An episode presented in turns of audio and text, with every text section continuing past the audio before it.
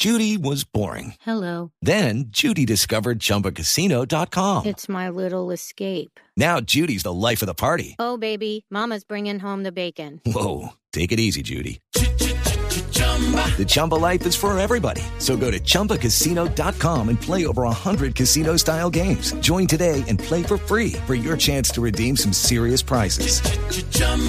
ChumbaCasino.com. Purchase necessary. Void where prohibited by law. 18 plus terms and conditions apply. See website for details. Esta historia, la historia del paro agrario, como lo hemos dicho, no es nueva. Es la segunda etapa, el segundo episodio, el que posiblemente vamos a vivir a partir del próximo lunes.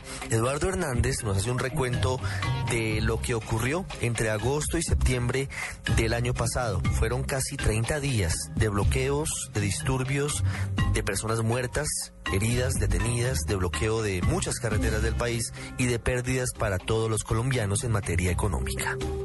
Los costos de los insumos agrícolas, los precios de compra de los productos para su exportación, la prohibición por parte del gobierno nacional sobre el uso de las semillas nacionales, así como el no pago de bonificaciones a los caficultores, fueron los principales factores que generaron el paro agrario en el país el año pasado.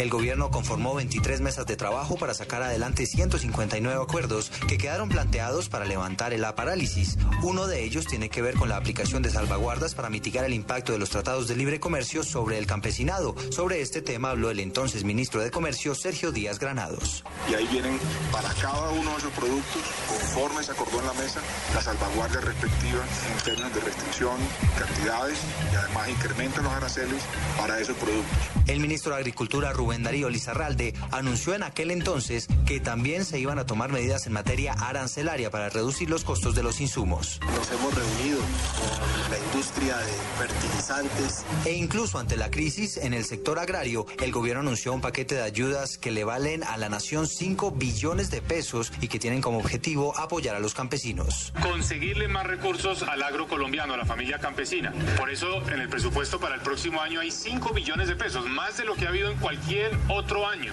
varias veces más. Sin embargo, para el campesinado esto no fue suficiente porque según ellos las ayudas no han llegado o son insuficientes para combatir la afectación que generan los tratados de libre comercio. Florentino Borda es un representante campesino del departamento de Antioquia y esto fue lo que dijo al respecto. Estamos en diálogos en las mesas, pero las mesas van a paso de tortuga, va de una forma muy lenta, muy poca voluntad por parte de los ministros. Los campesinos que se manifestaron contra el gobierno vieron en los precios de los insumos la principal problemática que les impide ser competitivos. Trabaja pérdida por, por los costos de los insumos. Una roba de café hay que meterle 60 mil pesos para uno levantarla, administrar, entonces la pérdida es, vea, no nos queda es nada, nos tienes aguantando hambre. Pues para conocer a fondo la problemática, consultamos a Jairo Giraldo, un ingeniero agrónomo que confirma los elevados precios que aún hoy mantienen los insumos para producir en el campo. Estamos hablando de que encontramos litros que valen entre 35 hasta litros de 250 mil pesos para controlar diferentes tipos de plagas o enfermedades que representan los cultivos. El presidente de Fensuagro, Eberto Díaz, criticó el hecho de que el gobierno esté intentando superar el paro negociando con los grandes gremios del país. Y que es con los campesinos, que no es con los grandes agroindustriales que se va a resolver la crisis que vive el sector agropecuario. Las autoridades locales en las diferentes regiones del país no están de acuerdo con que haya un nuevo paro por las graves afectaciones que esto trae en materia de turismo y también de comercialización de los productos. El gobernador de Boyacá, Juan Carlos Granados, reconoce que hay falencias, pero pide que se mantenga el diálogo.